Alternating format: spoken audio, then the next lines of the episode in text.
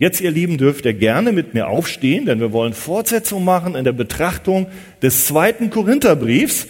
Und wir sind angekommen im Kapitel 4 und wollen uns heute beschäftigen mit den Versen 16 bis 18. 16 bis 18. Da heißt es, darum lassen wir uns nicht entmutigen, sondern wenn auch unser äußerer Mensch zugrunde geht oder aufgerieben wird, so wird doch der innere Mensch Tag für Tag erneuert. Denn unsere Bedrängnis, die schnell vorübergehend und leicht ist, die verschafft uns eine ewige und über alle Maßen gewichtige Herrlichkeit, da wir nicht auf das Sichtbare sehen, sondern auf das Unsichtbare. Denn was sichtbar ist, das ist zeitlich. Was aber unsichtbar ist, das ist ewig. Amen, ihr Lieben.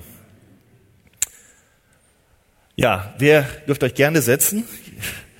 Äh, ja, wer regelmäßig in die Arche kommt, der hat ja schon einige Predigten zum zweiten Korintherbrief gehört und auch am letzten Sonntag, wo wir miteinander betrachtet haben, dass Gott uns als Christen einen wunderbaren, kostbaren, unbezahlbaren Schatz geschenkt hat. Und diesen Schatz, den wir bekommen haben, der wirklich zählt, der ist nicht in den irdischen Gütern dieser Welt zu finden. Dieser Schatz ist vielmehr, dass wir erkennen die Herrlichkeit Gottes, die sich in Jesus Christus offenbart, im Evangelium. Das ist der Schatz, denn Gott hat es uns offenbart. Er hat in unseren dunklen Herzen, von der Sünde verblendeten Herzen, das Licht angemacht dass wir überhaupt Jesus Christus erkennen können als den Sohn Gottes. Vorher und heute ist es immer noch so, für Menschen, die Jesus nicht kennen, für die ist dieses Evangelium Torheit. Aber für uns ist es geworden ein Schatz. Ist es geworden Gottes Kraft zum Heil, die uns durchträgt. Denn in Jesus haben wir erkannt, und das sagt Gottes Wort, da sind die Schätze verborgen. In Jesus sind alle Schätze der Weisheit und Erkenntnis verborgen, sagt Gottes Wort. Und das wollen wir weiter entdecken, ihr Lieben. Und darum sind wir auch heute hier. Und dann haben wir weiter gehört, dass wir diesen Schatz des Evangeliums, dass wir den in irdenen Gefäßen bekommen haben. Das heißt, Gott hat uns das Evangelium offenbart als schwache, zerbrechliche Menschen. Das heißt, diesen Schatz, den wir bekommen haben, der macht uns auch als Christen nicht immun gegenüber Krankheit, Not, Anfechtung, Verleumdung und Verfolgung. Und wir haben beim letzten Mal schon angefangen, auch zu betrachten, dass uns das aber nicht niederdrücken muss, weil Gott da ist. Seine Gegenwart ist in der Verfolgung, in der Bedrängnis immer da. Darum lasst euch nicht entmutigen. Und selbst wenn wir bedrängt werden, wenn wir schwach sind, zeigt das Gottes Kraft und Stärke. Und wenn er uns durchträgt, wird er dadurch geehrt. Das war ein weiterer Punkt, den wir in der letzten Woche in den Versen vorher betrachtet haben. Wir brauchen uns nicht entmutigen lassen, weil unsere Bedrängnisse nicht das letzte Wort haben. Wir werden mit Christus auferweckt. Das steht in den Versen vor Vers 16. Und auf dieser Grundlage, dieser Herrlichkeit Gottes, ruft Paulus uns auch heute zu, Darum, ihr Lieben, lasst euch nicht niederdrücken, lasst euch nicht entmutigen. Und nun nennt er uns in unserem Text drei weitere wunderbare Gründe, die diese ja, Zuversicht ausdrücken. Und wenn wir genau hingeschaut haben, ich denke, das ist fast noch eine Steigerung zu all diesen tröstenden Worten, die wir schon beim letzten Mal gehört haben. Er nennt uns nämlich hier drei Prinzipien, die Gott für uns vorbereitet hat, die genau über diese irdischen Beschränkungen hinausgehen. Ich möchte einmal sagen, das sind jetzt drei himmlische Gründe von Gott vorbereitet in der Herrlichkeit, die uns heute, damals den Apostel Paulus und uns heute in die Lage versetzen, eben nicht kaputt zu gehen in den Nöten und Anfechtungen deines und meines Lebens, den wir hier in dieser Welt haben. Und wir können heute schauen. Wir haben drei Verse und das sind auch die drei Punkte, die wir heute betrachten. Vers 16. Die Gläubigen dürfen, das ist ein Schlüssel, den Wert geistlicher Gesundheit und Stärke dem Wert körperlicher Kraft und Wohlbefinden vorziehen. Zweitens, wir dürfen heute als Christen nicht nur auf die Gegenwart schauen, sondern wir dürfen auf die Zukunft sehen und die zukünftigen Dinge über die Gegenwart stellen. Das ist zweitens. Und drittens, ihr Lieben, lasst es uns so machen wie Paulus, lasst uns die ewigen Realitäten, das beschreibt ja das, was noch nicht sichtbar ist, lasst uns das mehr schätzen als das, was vor Augen ist, das Sichtbare. Starten wir hier mit Vers 16. Darum lassen wir uns nicht entmutigen, weil doch unser äußerer Mensch, wenn auch unser äußerer Mensch zugrunde geht. Das ist eine Tatsache. Du und ich, ihr Lieben, wir stecken in einem schwachen Leib. Da haben wir schon einiges zu gehört. Äußerer Mensch, von dem Vers 16 hier spricht, da steht in einer Reihe mit diesen Begrifflichkeiten irdernes Gefäß im Vers 7 oder wir sind noch im sterblichen Fleisch. Das ist ein Verweis, das meint unseren physischen Leib, den vergänglichen Teil des Menschen, der irgendwann wieder zu Staub zerfallen wird. Und ihr könnt euch erinnern, wenn ihr hier seid und ihr wisst es auch aus eurer eigenen Erfahrung, dieser irdische Leib ist ständig Herausforderungen ausgesetzt, Nöten, Krankheiten. Denn hier auf dieser Erde leben wir in einer von der Sünde gezeichneten Welt, ihr Lieben, das, das wisst ihr. Hier ist nicht alles Freude, Friede, will nicht sagen Eierkuchen, aber Triumph. Hier sind Beziehungen gefährdet. Hier werden wir ständig mit Leiden, mit, mit Trauer, mit, mit, mit Tod auch konfrontiert, mit Tragödien, wo Dinge, die wir geplant haben, wo wir lange hin drauf gearbeitet haben, uns plötzlich wie Wasser durch die Hände rinnen und wir können sie nicht festhalten, ihr Lieben. Wir sind mit allen möglichen Schwierigkeiten konfrontiert und davon können wir uns als Christen auch nicht ausnehmen. Und Jesus selbst sagt es ja auch, in der Welt habt ihr Angst oder andere übersetzen Bedrängnis. Und dann, aber seid getrost, ich habe die Welt überwunden. Seht, auch hier geht es schon rein in diese beiden Ebenen. Und Paulus und Barnabas, die geben uns auch Folgendes mit auf den Weg. Er sagt, sie sagen, ja, ihr müsst ins Reich Gottes eingehen, ihr werdet ins Reich Gottes eingehen durch Bedrängnisse. Und da steht sogar durch viele Bedrängnisse. Und Paulus belehrt auch seinen geistlichen Sohn Timotheus. Und alle, sagt er, steht wirklich alle, die gottselig leben wollen in Jesus Christus, werden Verfolgung erleiden. Die einen mehr und die einen weniger. Jakobus bestätigt das. Die ganze Bibel ist voll davon. Meine Brüder, achtet es für Freude, wenn ihr in mancherlei Anfechtungen geratet. Lieben, das ist unser Weg hier auf dieser Erde. Schmerzen, Leid, Enttäuschung, Verlust, Katastrophen mancher Art, Verfolgung und unerwartete Wendungen im Lauf des Lebens. Du kannst deine Lebenssituation hier einsetzen. Und du und ich, unser äußerer Mensch, dieser vergängliche Mensch, ist da mittendrin. Und er wird bis zu seinem Tod in all diesen Herausforderungen beständig aufgerieben. Wie ein Prozess ist das. Du gehst hindurch. Und ihr Lieben, das beginnt schon früh, beginnt schon in der Jugend. Und jetzt lese ich uns etwas vor von unserem schlauen Prediger Salomo. Ihr wisst, das war einer der weisesten Menschen der Erde. Und der beschreibt diesen Prozess, diesen Kampf, in dem unser alter Mensch steht. Er beschreibt den meiner Meinung nach ziemlich treffend, auch wenn es sehr bildlich gleich wird. Und die jungen Leute sollen gut zuhören, weil an euch richtet er sich besonders. Prediger 12, Vers 1. Da heißt es, und gedenke an deinen Schöpfer in den Tagen deiner Jugend, ehe die bösen Tage kommen und die Jahre herannahen, von denen du sagen wirst, sie gefallen mir nicht. Ehe die Sonne und das Licht, der Mond und die Sterne sich verfinstern und die Wolken nach dem Regen wiederkehren, die Zeit, wo die Hüter des Hauses, das sind wohl die Arme und Hände anfangen zu zittern und die Starken, das meint er, die Beine anfangen sich zu krümmen und die Müllerinnen aufhören zu arbeiten. Das sind die Zähne. Ja, hast du das schon erlebt?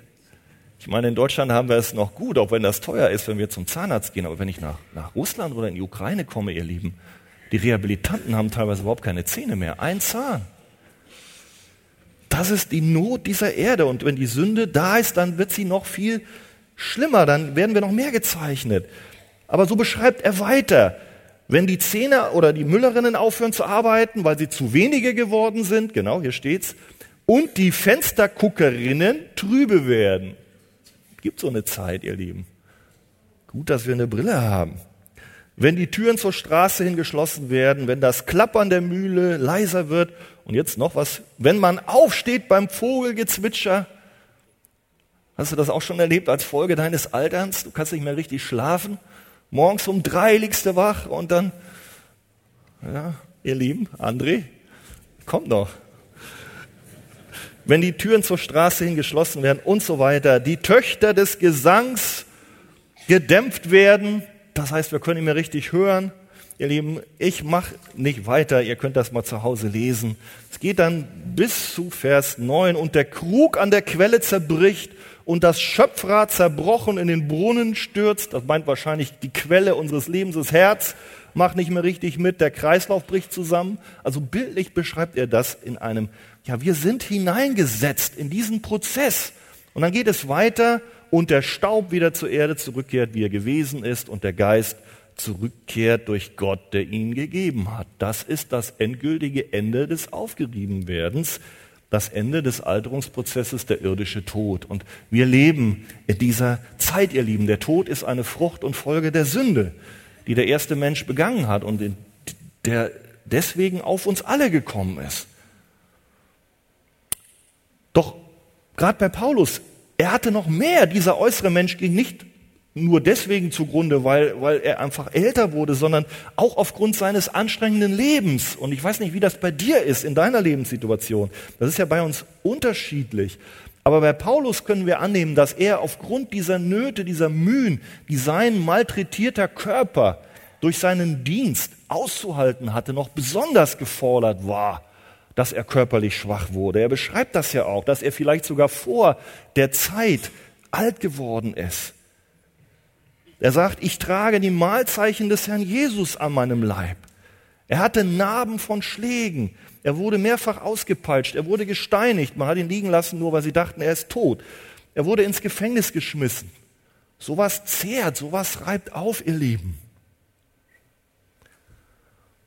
Aber, und jetzt kommt der zweite Teil, wenn auch der äußere Mensch vergeht, was passiert mit dem inneren Menschen? Was passiert mit dem, was Gott in uns hineingelegt hat. Und im direkten Zusammenhang, sagt Paulus, mit diesem alten Menschen, der bei mir so malträtiert wird, steht ein Wachstum, steht ein Reifen, steht ein Gestärktwerden dieses inneren Menschen. Und das ist die Seele, dieses Neue, was der Herr durch die Wiedergeburt in uns reingelegt hat. Ihr wisst das, ihr könnt das gerne auch im Glaubensgrundkurs, wir haben die Einladung gehört, noch genauer betrachten, dass wir brauchen eine Erneuerung des Herzens. Wir brauchen eine Erneuerung unserer Seele. Die Bibel nennt das Wiedergeburt. Und wenn dann dieses neue Ich da ist, dann sagt die Bibel, das geschieht durch den Heiligen Geist. Und dann sagt die Bibel auch, da macht Gott nicht Schluss, dass er nur einmal dir das reinlegt, sondern ständig wirst du durch den Heiligen Geist Kraft bekommen, wirst am inneren Menschen gestärkt, dass du es überhaupt aushältst, auf dieser Erde, ja, mit diesem schwachen Leib der Sünde rumzulaufen. Und das ist sein Gebet des Paulus. Das ist seine Zuversicht, das sehen wir, und das ist auch sein Gebet für die anderen Menschen, denen er dient. Er sagt zum Beispiel, wenn er für die Epheser betet, ich beuge meine Knie, Epheser 3, Vers 14, ich beuge meine Knie vor dem Vater, er gebe euch nach dem Reichtum seiner Herrlichkeit mit Kraft gestärkt zu werden. Dafür betet er an dem inneren Menschen. Und dann weiter durch seinen Geist. Das ist ein Prozess, den wir täglich erleben. Eine tägliche Erneuerung, die uns heraushebt aus den Nöten die dieser Welt, die uns überwinden lässt. Und die scheinbar paradoxe Wahrheit ist, dass wenn ein gläubiger Mensch physisch schwach ist oder schwach geworden ist und mit seinen eigenen Kräften eigentlich am Ende ist, dass dann Gott oft erst anfängt oder auch eine besondere Möglichkeit hat, ihn besonders geistlich zu stärken. Weil dann vertraut er eben nicht mehr auf sich, auf das Fleisch, sondern dann hängt er am Herrn. Und der Herr hat es verheißen. Und nur so ist es. Paulus hat das erkannt. Er nimmt das an. Er sagt, darum habe ich Wohlgefallen an Schwachheiten, Misshandlungen, Nöten, Verfolgungen, Ängsten. Denn wenn ich schwach bin, bin ich stark. Er kennt genau, Gott ist da. Er ist immer da. Mein Heiliger Geist, der in mir wohnt, der ist da. Und gerade wenn ich besonders angefochten werde, dann ist er noch stärker da, weil er mich zu einem Überwinder machen möchte. Auch Jesaja, ihr Lieben, ihr kennt diese Wahrheit. Jesaja 40. Weißt du denn nicht, ruft er, der ewige Gott, der Herr, der die Erde geschaffen hat, der wird nicht müde noch matt. Und dann, er gibt dem Müden Kraft. Bist du müde heute? Er stärkt den Unvermögenden. Bist du an einem Punkt, wo du es nicht mehr selber im Griff hast? Du schaffst es nicht, den Widerstand zu leisten mit deiner eigenen menschlichen Kraft, aber der Herr gibt Stärke genug, heißt es, dem Unvermögenden genug. Es wird für dich reichen. Jünglinge werden müde, ihr Lieben. Auch ihr habt einen Kampf, die jungen Leute. Junge Männer straucheln. Weiß nicht, wie das meint, den Pastor Christian wahrscheinlich. Aber die auf den Herrn harren, kriegen neue Kraft, dass sie auffahren mit Flügeln wie Adler, dass sie laufen und nicht matt werden, dass sie wandeln und nicht müde werden. Ihr Lieben, das dürft ihr auch im Alter erfahren. Und eine kleine Anekdote. Wir haben ja eben den Joni hier gesehen. Joni, deine Uroma, die Alice Meyer, als ich damals mal so jung war wie ihr heute, ihr seht, ich bin schon ein bisschen älter geworden, dann hat die Alice sich auch gekümmert mit ihrem Mann um mich. Die waren damals Älteste. Und wenn ich dann Geburtstag hatte, habe ich immer einen Bibelvers gekriegt. Und was glaubt ihr, welcher Bibelvers das war? Jesaja 40. Die auf den Herrn harren kriegen neue Kraft, werden nicht müde. Das hatte sie selber erlebt und das gab sie mir weiter. Jedes Jahr zu meinem Geburtstag, solange sie gelebt hat. Also immer wieder der gleiche Vers. Ja. Und auch als wir als Hauskreisleiter zusammensaßen, als Bereichsleiter, dann haben wir auch ein wunderbares Zeugnis gehört von unserem lieben Bruder Georg. Ich, ich bin so ermutigt, dass auch bei euch oder in unserer Mitte ältere Geschwister sind wie Fritz, wie, wie Georg und, und Erich ist noch nicht so alt, aber auch, wo, wo wirklich der Körper schon gedrückt wird von diesem Alterungsprozess, von diesem Aufgeriebensein. Und diese Brüder stellen sich zur Verfügung und, und, und sie bezeugen die Hingabe und der geduldige Dienst bis zur eigenen Erschöpfung. Der macht mich nicht kaputt. Ich werde am meisten gesegnet dadurch. Ich kriege immer wieder neue Kraft durch den Heiligen Geist. Es ist für mich ein Segen, wenn ich so dienen kann. In der Schwachheit, ihr Lieben, ist Gott da und schenkt uns Kraft zum Dienst. Was für ein Segen. Vielen Dank aber auch, ihr Lieben, für eure Hingabe, die ihr bis ins hohe Alter auch für das Reich Gottes in der Arche tut. Und so führen Prüfungen, ihr Lieben, das lehrt uns heute Gottes Wort, Schwierigkeiten zum Aufbau einer inneren Stärke. Sie machen uns abhängiger von Gott. Das wissen wir. Und so darfst du sagen, mit Paulus. Das ist einer, der es uns erklärt. Ich vermag alles in dem, der mich stark macht. Christus. Und selbst am Ende des Lebens, Paulus ist, ist ein Beispiel, das er schon extrem, der wurde am Ende des Lebens von allen Freunden verlassen. Da schreibt er im 2. Timotheus 4,16. Er hatte keinen Trost und keine Unterstützung mehr von Menschen. Machte ihn das kaputt? Sein Körper, er konnte ja auch nicht richtig schauen wahrscheinlich, hatte Nöte macht ihn das kaputt. Er sagt, bei meiner Verteidigung stand mir niemand bei, alle verließen mich. Und wie reagiert ihr? Es werde ihm nicht zugerechnet, aber der Herr stand mir bei und stärkte mich. Vielleicht fühlst du dich verlassen. Keiner hat sich gekümmert. Von deiner Familie. vielleicht auch von der Gemeinde. Aber der Herr stärkte mich. Trinke aus dem Lebenswasser vom Himmel. Petrus macht dieselbe Erfahrung, ihr Lieben. Ich möchte es nicht zu lange machen. Wir wollen nachher Abendmahl feiern. Er bestätigt das, der Gott aller Gnade, der uns berufen hat zu seiner ewigen Herrlichkeit in Jesus Christus. Er selbst möge euch. Und jetzt kommt es, nachdem ihr für kurze Zeit gelitten habt. Das wird gleich auch noch näher betrachtet von uns. Aber der möge euch, nachdem ihr für kurze Zeit, das ist, meint das Irdische hier, mit deinem Körper gelitten hat, der möge euch zubereiten festigen, stärken und gründen. Petrus, 1. Petrus 5, Vers 10. Genauso unser Ausgangstext. Unser Mensch, der äußerlich vergeht, wird innerlich gestärkt und das bringt Wachstum hervor. Nun der nächste Grund, Punkt 2. Was ist noch so, dass es uns eine Zuversicht gibt in unserem irdischen Leben, wo wir jetzt drin stecken? Vers 17 nennt diesen Grund. Und auch dieser Grund wurzelt nicht auf dieser Erde. Da heißt es, wenn unsere Drangsal, die schnell vorüber, denn unsere Drangsal, die schnell vorübergehen und leicht ist, verschafft uns eine ewige und über alle Maßen gewichtige Herrlichkeit. Oder ein ewiges Gewicht von Herrlichkeit, so heißt das.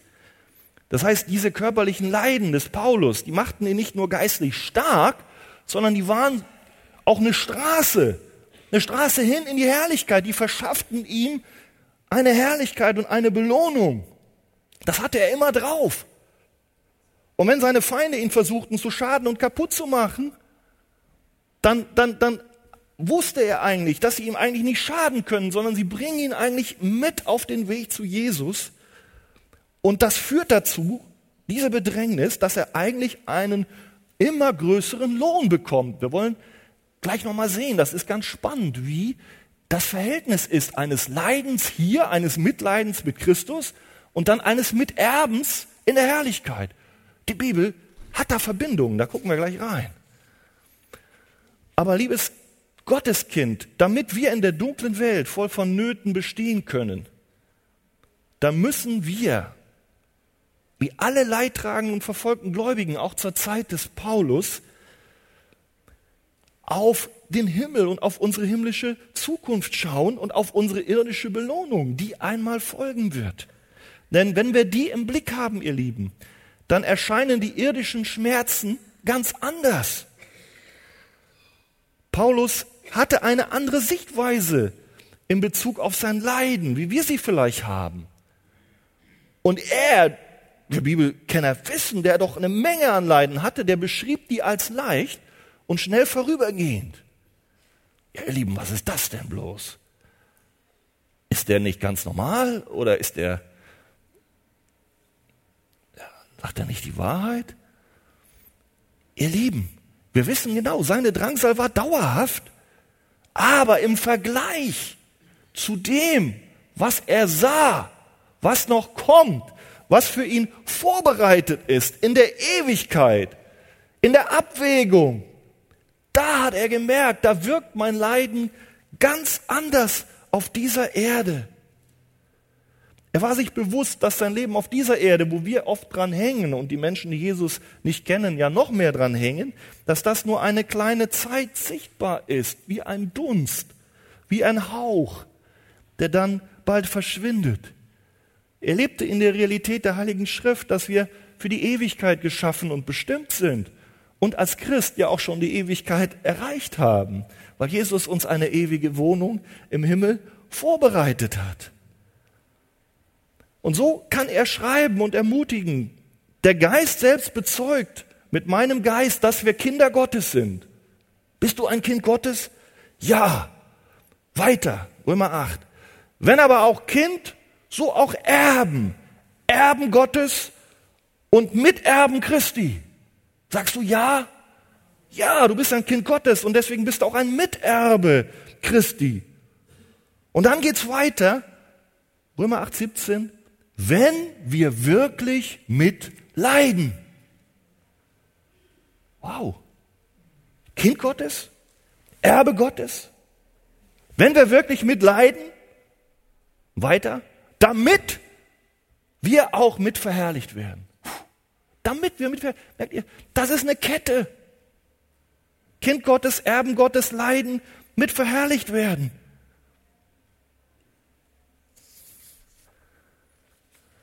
Auch Petrus schreibt dasselbe. Gepriesen sei der Gott und Vater unseres Herrn Jesus, 1. Petrus 1.3, der uns wiedergeboren hat zu einer lebendigen Hoffnung. Kind Gottes, eins. Wiedergeboren hat zu einer lebendigen Hoffnung, zu einem unvergänglichen und unbefleckten und unverwerklichen Erbteil. Miterbe Christi, Punkt zwei. Das in den Himmel aufbewahrt ist für euch und bereit ist in der letzten Zeit geoffenbart zu werden. Und dann, nachdem er das Erbe aufgezeigt hat, sagt er weiter, Vers 6, Darin werdet ihr euch freuen oder jubeln, die ihr jetzt eine kurze Zeit, also hier diese irdische Spanne, wenn es sein muss, traurig seid in mancherlei Anfechtungen oder Leiden. Punkt drei: Leiden. Kind Gottes, Erbe Gottes, Leiden, die ihr jetzt traurig seid in mancherlei Leiden. Warum? Damit die Bewährung eures Glaubens Lob, Ehre und Herrlichkeit zur Folge hat. Das ist die ewige Herrlichkeit beim Vater. Ich weiß nicht, ihr Lieben, ich hätte mir diese Reihenfolge eigentlich nicht ausgesucht. Ich hätte lieber den Punkt 3 weggelassen. So menschlich. Ich bin nicht so, so stark wie hier diese beiden Apostel, aber anscheinend ist es so, dass das zu unserem Leben dazugehört. Gott hatte einen Plan. Und wir haben auch gehört, dass dieser Plan einen Sinn macht, uns vorzubereiten. Die Prüfungen und Schwierigkeiten unseres Lebens haben eine positive Wirkung. Sie verschaffen uns eine ewige Herrlichkeit. Und wenn wir das vergleichen, diese ewige Herrlichkeit, diese wunderbare Belohnung, die ist so viel gewichtiger, dass dieses Leiden in dieser Zeit eigentlich dagegen verblasst. Sagt auch unser Text, unsere Bedrängnis verschafft uns eine ewige, über alle Maßen gewichtige Herrlichkeit. Besteht ein direkter Zusammenhang, habe ich schon gesagt, zwischen dem Leiden in diesem Leben und der Herrlichkeit. Unsere Bedrängnis verschafft uns oder bewirkt uns. Und ihr Lieben, schauen wir doch auf Jesus, unseren Herrn. Die größte Herrlichkeit, die je verliehen wurde, war die von Jesus. Aber das größte Leiden, was irgendjemand erfahren musste auf dieser Erde und auch außerhalb dieser Erde, war auch Jesus. Weil er sich selbst erniedrigte, gehorsam wurde, bis zum Tod, ja, zum Tod am Kreuz, hat Gott ihn auch über alle Maßen erhöht. Das gleiche Wort haben wir da über alle Maßen, wie die Herrlichkeit, die wir kriegen, über alle Maßen ist, so ist Jesus über alle Maßen erhöht. Und wir sind sein Nachfolger, wir sind sein Kind und wir werden über alle Maßen in diese Herrlichkeit gehen. Halleluja. Und Jesus wies darauf hin, nur kurz erwähnt, Jakobus und Johannes, die wollten die Chefs sein im Reich der Himmel, wollten zu seiner Rechten sitzen. Die Mutter kam, versuchte einen Deal zu machen. Und was war die Antwort? Dort im Himmel, zur Rechten und zur Linken von mir, sind diejenigen, die den Kelch des Leidens trinken. Das ist irgendwie bemerkenswert. Und auch ihr, ihr Lieben, lasst euch durch die Hitze, die zu eurer Prüfung über euch gekommen ist, nicht befremden, als ob euch etwas Ungewöhnliches zustießt, sondern je mehr, uh, ihr der Leiden Christi teilhaftig seid, je mehr ihr der Leiden Christi teilhaftig seid, je mehr freut euch, damit ihr euch auch bei der Offenbarung seiner Herrlichkeit jubelnd freut. Das war, was war Petrus? Anders, ihr Lieben, diese gewichtige Herrlichkeit, die auf uns wartet, die Paulus als über alle Maßen bezeichnet, die sprengt alle Grenzen unserer Vorstellungs Vorstellungskraft. Das meint er mit diesem Wort, über alle Maßen. Das, der, der kriegt sich eigentlich nicht ein. Der beschreibt das so. Ich sag mal, wir haben noch gar keine Ahnung, wie herrlich das ist, wie großartig das ist, was da auf uns wartet, was da eigentlich als Gegengewicht zu unseren irdischen Nöten da ist. Ist das nicht eine gewaltige Zusage auch für dich heute? Ein Trost, der du um Jesu willen leidest oder auch sonst? Als Gotteskind einfach ausharrst im Vertrauen auf deinen Herrn? Und Paulus betont das immer wieder. Ich habe so viele Bibelstellen gelesen, ihr Lieben. Keine Not, auch nicht deine, hier auf dieser Erde ist so groß, dass sie nicht von dieser auf uns wartenden Herrlichkeit bei weitem aufgewogen wird. Bei weitem. Paulus sagt es. Er sagt, wir wollen euch meine Not nicht verschweigen, Brüder, die in der Provinz Asien über uns kamen, die uns über alle Maßen bedrückte. Das war seine Not. Bedrückt dich deine Not auch über alle Maßen? Unsere Kraft war erschöpft, sagt er. So sehr, dass wir am Leben verzweifelten. Aber das hielt ihn nicht ab, jetzt hier uns in Vers 17 im 2. Korinther 4 zu sagen, aber unsere Bedrängnis ist schnell vorübergehend und leicht. Der hatte alles, über alle Maßen Not, seine Kraft war erschöpft, er konnte nicht mehr und er hat am Leben verzweifelt. Weiß nicht, wie es bei dir aussieht. Vielleicht bist du am Leben verzweifelt, vielleicht siehst du keinen Sinn. Weiß nicht, welche bösen Gedanken dir der Feind ins Herz gibt. Ich will nicht mehr, ich kann nicht mehr. Oder du denkst, es ist nicht gut, mit dem Herrn zu leben. Da kommen wir noch drauf, mein Lieber. Der Herr wird dich bewahren. Er hat einen wunderbaren Weg für dich vorbereitet.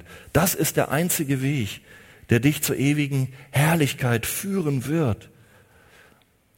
Es ist natürlich so, dass das einzige Leiden, die die ewige Herrlichkeit hervorbringt, ein Leiden ist, was um Christi willen geschieht.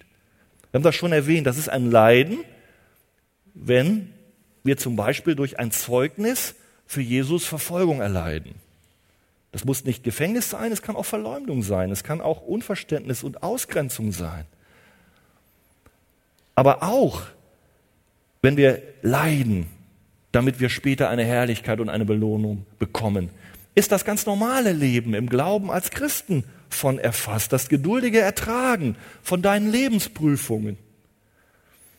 Das Annehmen auch von Krankheit, natürlich beten wir für dich, auch gleich wieder wenn wir Abendmahl feiern, aber dass du sagst, ja, ich bin in der Hand des Herrn, auch mit deiner Einsamkeit, auch mit Armut, dass wir in einer demütigen, dankbaren, Gott ehrenden Haltung als Christen im Vertrauen leben und auf das Wort Gottes vertrauen. Das ehrt den Vater im Himmel. Und wenn du dies tust, dann ehrst du Gott und dann wirst du diese ewige Herrlichkeit bekommen. Auch wenn du vielleicht verlacht wirst. Was natürlich nicht gemeint ist, ist klar, ist, ist, wenn du äh, in Sünde lebst und deswegen leidest, das sagt Paul, äh, Petrus klar, was für ein Ruhm ist es, wenn ihr ausharrt als solche, die sündigen und dafür geschlagen werdet. Das ist nicht gemeint. Aber wenn ihr ausharrt und Gutes tut und leidet, das ist Gnade bei Gott. Kommen wir nun zum dritten Punkt. Wir haben keinen Grund, entmutigt zu sein, die schnell vergehende, vorübergehende Trübsal verschafft uns eine ewige und über alle Maßen gewichtige Herrlichkeit. Und jetzt, was ist noch wichtig für uns, damit wir nicht entmutigt werden? Da wir nicht auf das Sichtbare sehen, sondern auf das Unsichtbare. Und warum ist das so? Weil das Sichtbare zeitlich ist, das Unsichtbare aber ewig. Ihr Lieben, die Zeit auf dieser Erde, das Sichtbare, das ist beschränkt. Diese Zeit ist kurz wie ein Hauch. Paulus wusste das. Und ich denke, wir wissen das eigentlich auch, dass diese Zeit auf dieser Erde sehr kurz ist, wie ein Hauch. Aber welche Folgen ziehen wir daraus? Lass uns schauen, welche Folgen Paulus daraus gezogen hat. Er sagt, 1. Korinther 7, das aber sage ich, ihr Lieben, die Zeit ist beschränkt, so mögen in der noch verbleibenden Frist die, welche Frauen haben, seien, als hätten sie keine, die da weinen, als weinten sie nicht, die sich freuen, als freuten sie sich nicht, die da besitzen, als besäßen sie nicht, und die diese Welt gebrauchen, als gebrauchten sie sie nicht, denn die Gestalt dieser Welt vergeht. Paulus weiß, dass dieses kurzfristige sehr, sehr vergänglich und zerbrechlich ist. Und deswegen geht er eigentlich wie ein Verwalter durch diese Welt. Er hängt sein Herz nicht an diese Güter, die wir beschrieben haben, wie Besitz oder wie, wie viel Erfolg oder wie, wie, wie, wie Freude oder wie in der Welt großen Ruhm und Ansehen. Das ist für ihn relativ die Bedeutung. Wenn du hier wohnst, dann diene dem Herrn, aber dein Herz, das darf an der ewigen Heimat ruhen. Und dafür arbeitete Paulus mit seiner ganzen Kraft. Er wusste, dass die Heilige Schrift immer wieder die himmlische Perspektive betont, die zukünftige Heimat, die Jesus für uns vorbereitet hat. Das ist das, was ewig ist. Das ist das, was zählt. Er hat für sich angenommen, wie gehe ich damit um, mit diesen zeitlichen und ewigen Dingen. Er sagt, mein Bürgerrecht ist im Himmel, von wo ich auch den Herrn Jesus als Retter erwarte. Weiter, der meinen oder unseren Leib der Niedrigkeit, ich sag euch das, deinen Leib der Schmerzen umgestalten wird zu seinem Leib der Herrlichkeit oder in Gleichgestalt zu seinem Leib der Herrlichkeit, Philippa 3. Das ist, wie er lebte. Ich bin hier, ja. Ich habe die Bedrängnisse, ich habe die Bedrückungen. Aber Jesus wird wiederkommen. Und er wird meinen schwachen Leib einmal umgestalten. Und ich lebe jetzt hier für ihn. Ich lebe im Blick auf diese herrliche Perspektive. Es wird einmal so sein, dass auch deine Not ein Ende hat. Dass du umgestaltet werden wirst. Denn wir wissen, dass der, wer den Herrn Jesus aus den Toten auferweckt hat, auch uns mit Jesus auferwecken wird. Und wegen dieser Perspektive und dieser Bestimmung für alle Christen, auch für dich und mich, ruft Paulus uns auch heute zu. Ihr kennt diesen Vers, trachtet nach dem, was droben ist. Das ist das Unsichtbare, das ist das Ewige. Nicht nach dem, was auf Erden ist. Das ist das Zeitliche. Andere Übersetzung sagt, das macht es auch sehr klar, richtet euren Sinn auf das Himmlische, nicht auf das Irdische. Und nun, ihr Lieben, sind wir ein Stück weit herausgefordert. Eine solche Konzentration auf diese himmlischen, ewigen Realitäten, die kommt ja nicht automatisch, wenn ich einfach nur hier zu Jesus sitze und gehe ich nach Hause und dann, das, ja, jetzt bin ich sofort, habe ich einen Blick auf das Himmlische. Nein, die verlangt ein Stück weit ein Mitwirken, eine gewisse Anstrengung. Und die ist nur zu erlangen, wie Paulus das sagt, indem wir auf das Richtige sehen, indem wir unseren Blick also auch entsprechend dahin lenken. Ganz in erster Linie, sage ich mal, uns von Gottes Wort prägen lassen, dass das unsere Speise wird. Sonst gucken wir überall woanders hin, wenn wir da uns also hier Mangel ernähren. Das bekommt uns überhaupt nicht gut. Dann werden wir diesen Blick für die Ewigkeit schnell verlieren. Aber wir wollen auf das Richtige sehen. Und wir werden, ihr Lieben, das ist die Verheißung, allen Widerwärtigkeiten dieses Lebens, dieses irdischen Daseins, so lange trotzen, wenn wir in die richtige Richtung schauen. Und das bedeutet, dass wir auf das Unsichtbare sehen, nicht auf das Sichtbare. Das Zeitliche. Damit meint Paulus alles, was bestimmt ist, eines Tages zu vergehen die Werte, die Maßstäbe, die Errungenschaften dieser materiellen Welt. Und das kennzeichnet nicht nur Paulus, das kennzeichnet auch Johannes, der schreibt, liebt nicht die Welt noch, was in der Welt ist. Wenn jemand die Welt liebt, in dem ist nicht die Liebe des Vaters. Alles, was in der Welt ist, die Begierden des Fleisches, die Begierden der Augen, der Hochmut des Lebens, ist nicht vom Vater. Und dann der berühmte Satz, denn die Welt vergeht mit ihrer Lust, wer aber den Willen Gottes tut, bleibt in Ewigkeit. Auch der Johannes, ihr Lieben, der die Offenbarung empfing, ganz alleine dort, nicht in Verzweiflung, sondern im Aufblick auf die Herrlichkeit dort auf Patmos, die auf ihn wartete, der sagt auch, richte den Blick doch auf die Ewigkeit, richte den Blick, liebes Herz, auf die Herrlichkeit. Die Welt vergeht doch mit ihrer Lust. Und all das, was hier zählt, das sind doch nur Begierden des Fleisches, Begierden der Augen. Aber schau auf die Herrlichkeit, tue den Willen Gottes und so wirst du bleiben in Ewigkeit.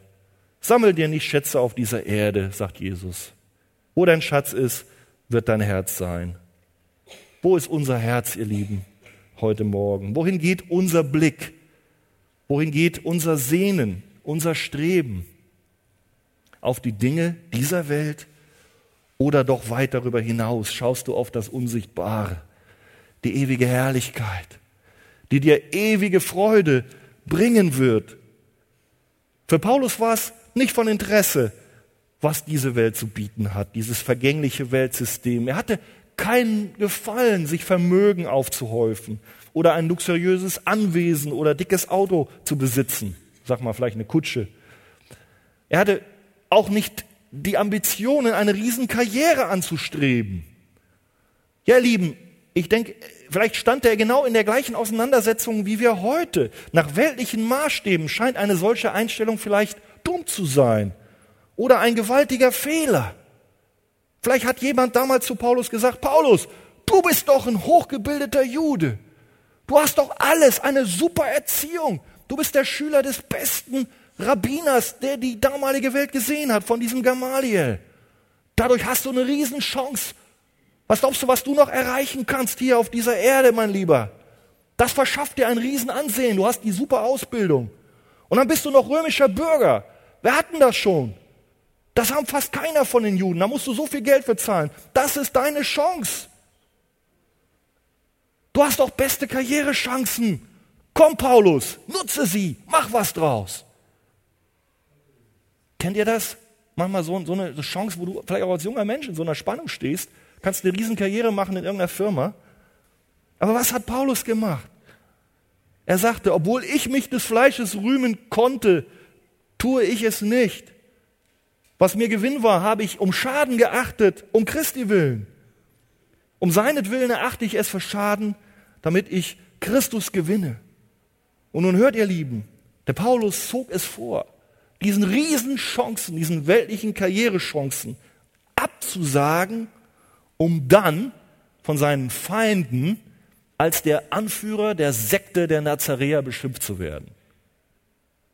Wie geht das? Und dann noch geschlagen, verfolgt, verleumdet zu werden sein ganzes Leben lang. Wie geht das? Ihr Lieben, es geht, indem er die Herrlichkeit sieht, indem Jesus Christus in ihm lebt und ihn Tag für Tag erneuert. Ihr Lieben, und nun lasst auch uns heute Morgen prüfen, ob wir den richtigen Blick, die richtige Perspektive haben. Manchmal mag es so aussehen, aus der zeitlichen und aus der irdischen Brille, als ob wir Christen die Verlierer sind. Als ob wir Christen auf der falschen Seite stehen, auf dem falschen Dampfer sind. Aber ihr Lieben, das ist nicht wahr.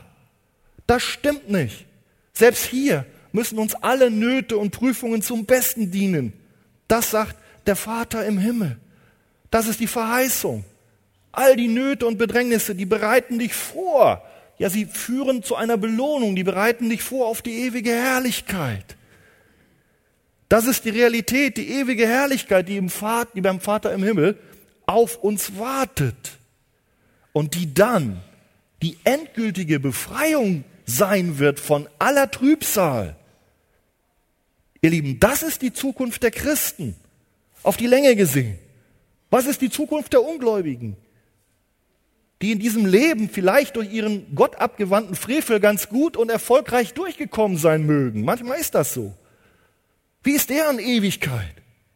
Ihr Lieben, während bei uns im Himmel die Trübsal aufhört und wir eine endgültige Befreiung davon erfahren, wird bei diesen Menschen die Trübsal fortgesetzt oder erst beginnen, wenn sie hier sich durchgeschlagen haben durch Lug und Betrug. Und ihr Lieben, es ist die Warnung, sie wird nicht enden.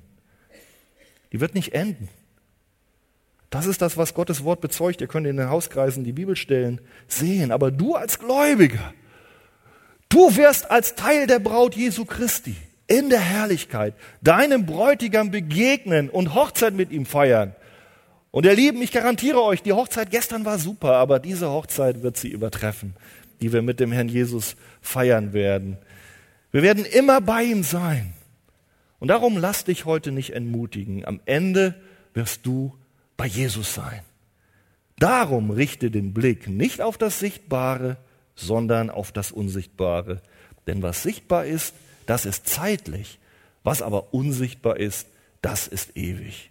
Amen.